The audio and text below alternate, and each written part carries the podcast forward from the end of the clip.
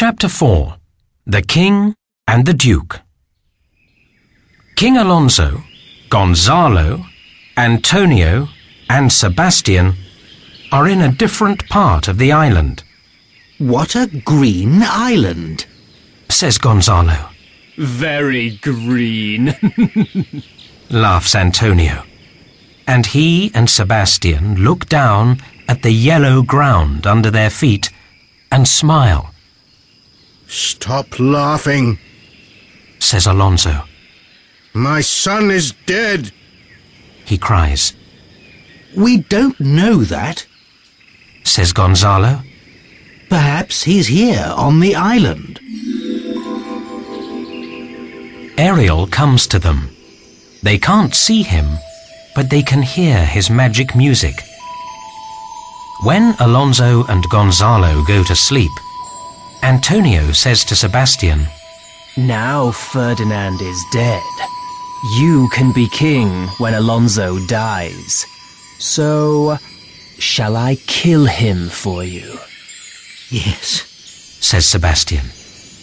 And let's kill Gonzalo too. Then he can't talk.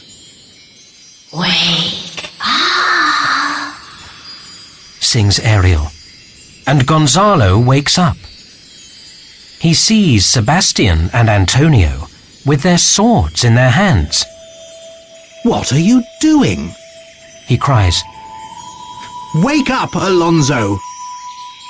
Can you hear those strange noises?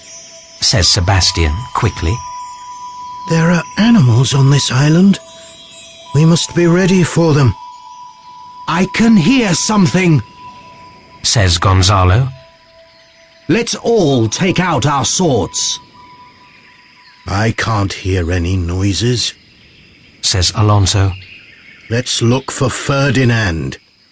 I must find him. Dead or alive.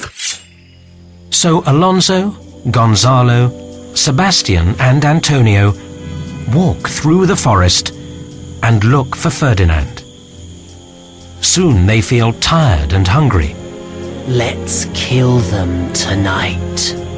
says Antonio. All right. says Sebastian.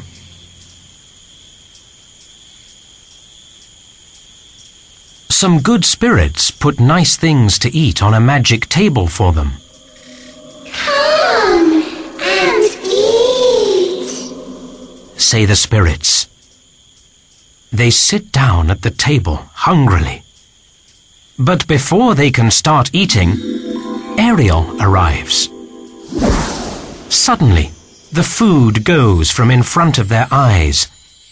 Alonso, Sebastian, and Antonio take out their swords, You fools. laughs Ariel. My friends and I are spirits.